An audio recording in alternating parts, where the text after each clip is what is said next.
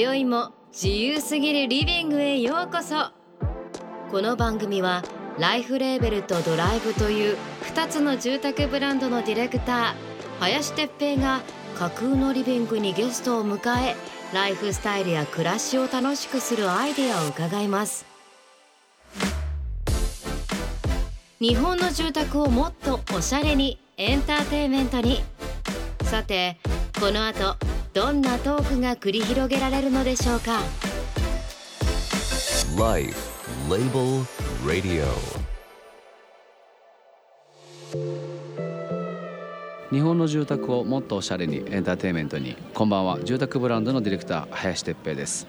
今回は5月22日と23日横浜赤レンガ倉庫で開かれている日本最大級の音楽とアートのサーフカルチャーフェスティバルグリーンルームフェスティバルの会場からお送りします実は僕たちも出展してるんですけども今回の出展は、えー僕たちライフレーベルとポパイ雑誌ポパイさんとのコラボレーション住宅ミスタースタンダードのプロジェクトで出展しております、えー今回はこのブースから公開放送します。グリーンルームフェスティバルの出演を終えたシンガーソングライターの平井大さんに来ていただきます。まあ、ライブ直後のアーティストの平井大さんに、えーまあ、そのサーフミュージック、えーアメリカンミュージックみたいなものをどういうところからインスピレーションされてるかそういうお話をできたらいいなと思ってます。この後ご登場です。どうぞお楽しみに。ライフレベルレディオ今夜も最後までお付き合いください。Life Label Radio This program is brought to you by Life Label and Delive グリーンルームフェスティバルの会場からお送りしているライフレベルレディオシンガーソングライターの平井大さんに来ていただきました。こんにちは。よろしくお願い。しますよろしくお願いします。えーたった今実はですねこのラジオは公開収録でやっておりまして、えーグリーンルームフェスティバルという横浜中レンガでやってる、えーサーフフェスティバルかなそのライブ直後、うん。今来ていただいております、ありがとうございます。ありがとうございます。こちらこそ。すいません。うん、嬉しいです。なんか久しぶりの多分ええ。こういう大きな野外でのステージだったと思うんですけど。久しぶりですね。どうでした？いやねあのーどういう感じだったかあの忘れちゃってて。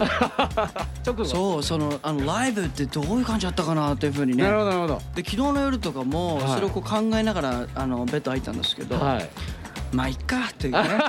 まあいいかあんまりこうと感覚が戻らないままステージだったんですよはいはいはいはいやっぱりお客様のパワーすごいなと思いましたね。あ本当ですか？もうやっぱりこうステージ立って皆様のこう顔を見ると、はい。なんかあの全然あの2、3日前ライブしたかのような。へえなんかそういう感覚に戻れる戻れるんだ、うんなんかなんかね。このタイミングですけど皆さんソーシャルディスタンス取りながらねライブを楽しんでいただいたと思うんですけども、まあ、もちろんあの平井さんといえばサーフミュージックのイメージっていうのがものすごく強いですけどやっぱりこのグリーンルームもそうなんですけど海辺で行われるフェスこれなんかとやっぱ特別に上がるんですか？やっぱりそうですね。まあ海に限らずその山だったりとかも僕大好きですけども、やっぱりこう外でやるっていうのは気分が違いますよね。やっぱそうですよね。ええやっぱその外で食べるご飯は美味しいみたいな、そういう感じ？毛穴毛 毛穴が開いてる感じですね。そうそうそうやっぱこう、中とはちょっと違いますよね。で3歳の頃からウクレレを弾いているそうなんですけどもまあ音楽サーフィンもちろん子供の頃から身近だったと思うんですけども、なんかその自分で曲を作るようになったのうんうんうん。それは大体いつぐらいなんですか？曲を作り出したのは、はい。まあその曲を作るってどっからがこう作るに入ってくるのかわからないんだけども、はい。その自分でそのドラムを打ち込んで、はい。でその上にギター重ねて、はい。でメロディーをウクレレで弾いてみたいなのをやり始めたのは僕は小学校高学年の時ですね。というのもそのうちの Mac にはい。ロジックっていう、あはの音楽の編集ソフトがあるんですけどもはいはいはいはい。それをこう入れて、はい。でそれで始めたんですけどもだから遊びみたいなもんですよ。あー。なんかこううん先生というか、例えばあのアーティストがこうやってたからみたいなお手本はいたんですか？いないんですよ。いない先生大嫌いだから。俺はらしいらしい同じですね。僕らした、はい。なるほど。だからねそう自分でけどなんかこう積み木みたいにねあー。音をこう重ねていってはい。でそれがこうなんていうのかな後で聴けるっていうのは楽しかったんですよね。平井さんにとってのメインキーというか、例えばウクレレで作るギターで作るだと思うんですけど、まあ、ええ。例えば鼻歌で作るでもいいんですけど一番こう作りやすいのは何なんですか？まあそうですね、まあ、曲にもよるんだけども、はい。アコースティックギターがやっぱり一番作りやすいかあな、ー。うん。ウクレレだとねどうしてもこうベースのラインがね、出ないんですよ。ああなるほどなるほど、えーそうそうそう。だから曲によってはまあスローエンドイージーなんかは、はい。あのウクレレで作りましたけどもあ基本的にはアコースティックギターかなと思います。うん。そその曲ってどういう時に例えばもう作ろうと思ってうんうん。スタジオのこもって作ったのかそれとも何かこう遊びの延長でふっとこうなんとなくワンラインが入ってきたとかなんかそういうそういうのってどういう時に入ってくるんですか？曲って。やっぱりね、はいあの期限ギリギリにならないとやんないんですよ。ね。先生嫌いだからですね。そうそうそう。ギリギリになったら追い込むタイプってことですね。そうですね。それはじゃあ自分の中で目標設定があるんですか？もうここまでに曲作るいやいやあの目標設定はレーベルの人から言われるんですよ。作りたいから、あの作ってるわけここがデッドになりますって言われて まあそんなの気にしないんですけどね。あんまり気にしないけどまああのそれあもうそろそろ作んないとこれリリースできないぞと いうことになって、まあ、リリースできないとねちょっとあの食べていけなくなっちゃうから。ビジネスの話ね。そうそうそう。そのために作るというね。なるほど。まあけどね本当に苦になることってないですよ音楽が。本当にね好きなんだなって自分でも思うし、はいはい、えー楽しいですよ、ね、それはこう自分でやるのも聞くのもそうなんですか？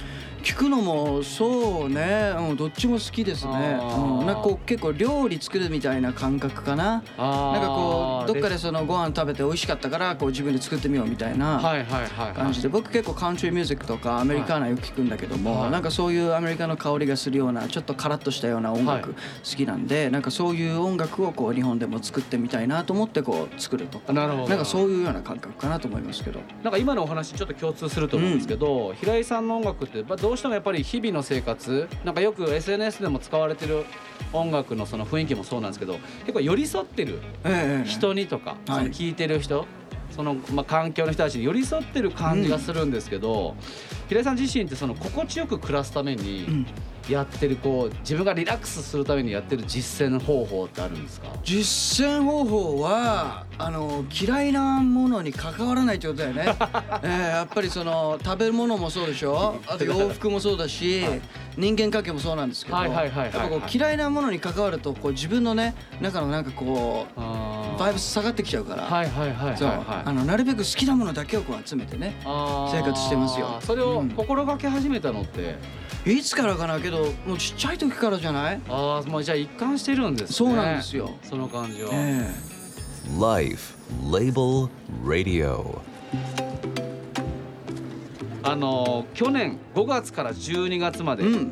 2週間に1曲のペースで楽曲を連続配信リリースと。はいで今年は3月からサンデーグッズのうん。テーマに3週間に一度のペースで日曜日に配信と、1週間伸びましたね今年。すなこれは何ですか？きつかった。いや全然きつくないんだけど、はい。なんか3週間ぐらいあった方がい。いんじゃない？っていうこあとだったみたいですよ。なるほどだ もう分かりましたね。僕はあの週1でもいいかなって思ってるぐらい。あ平井さん逆に？そうそうそうそう。あそうなんだ。らしい3です。週間だったらだからこうダラダラしちゃうからあんまねなるほど。良くないんじゃないかなと思って。はいはい。だなんか夏とか週1とかいいかもね。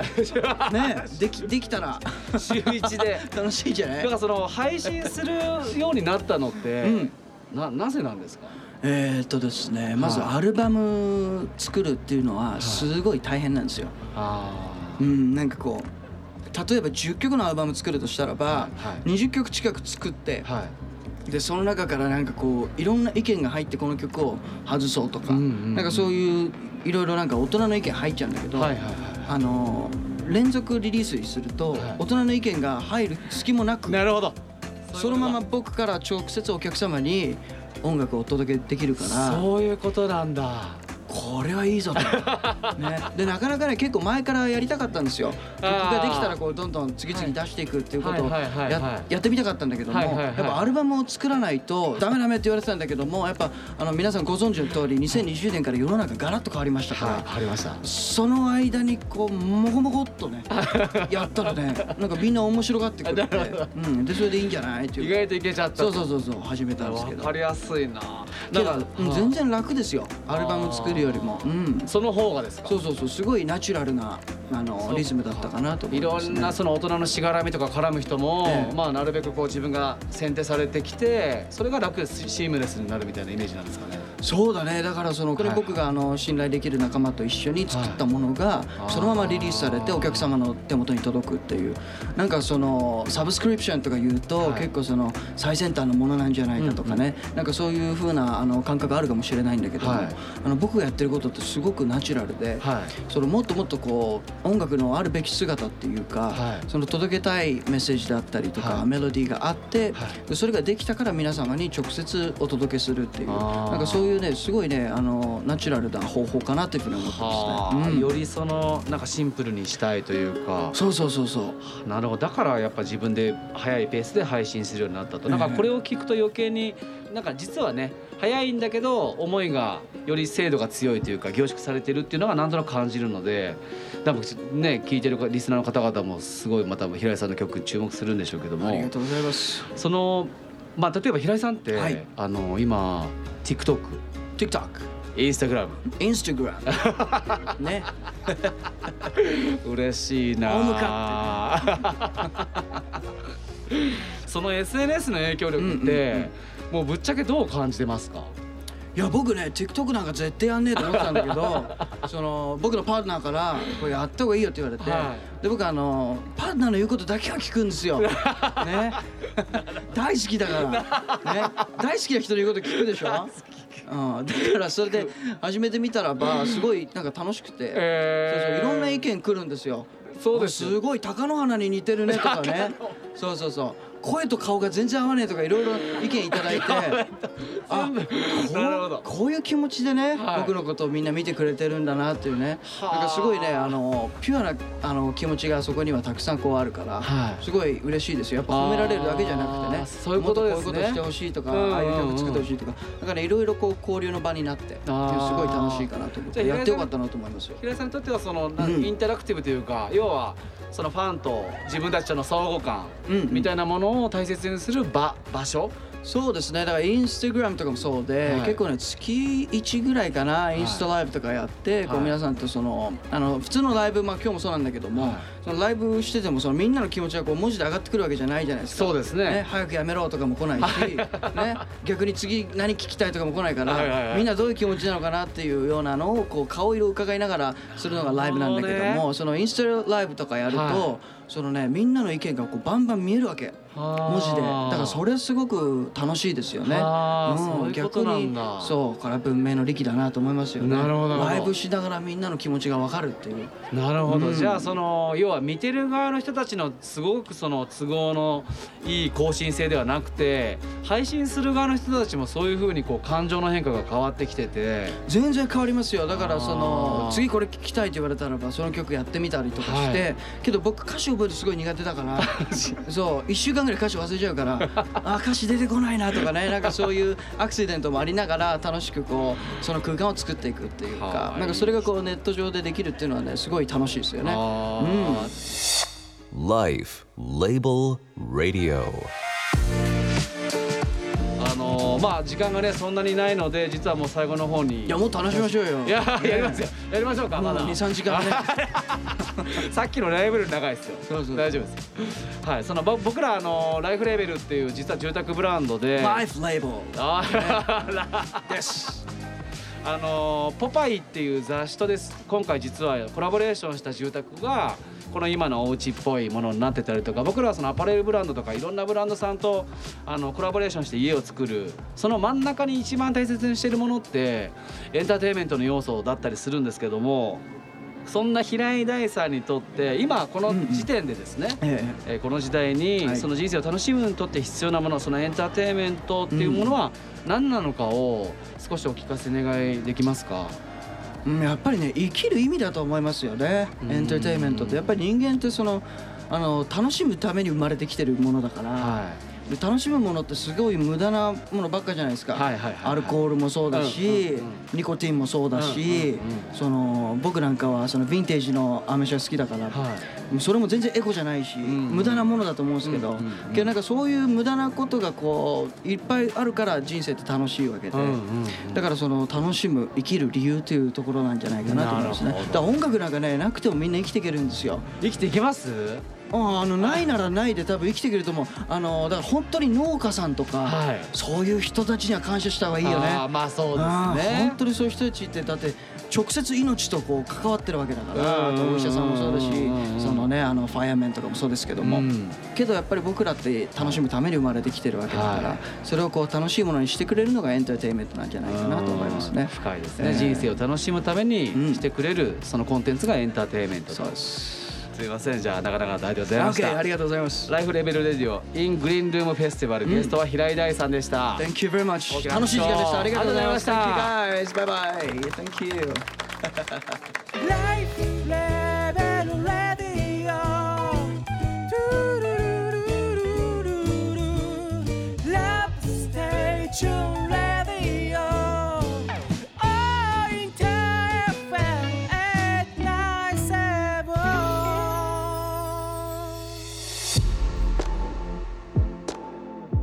ライフレーベル radio。番組を聞いた感想や質問などを聞かせてください。メールはライフレーベルレディオアットマークインター FM.jp ツイッターはハッシュタグライフレーベルレディオをつけてつぶやいてください。来週もライフレーベルとドライブという2つの住宅ブランドのディレクター林哲平が素敵なゲストを迎えライフスタイルや暮らしを楽しくするトークを繰り広げますお楽しみに Life Label Radio. This program was brought to you by Life Label and DeLive.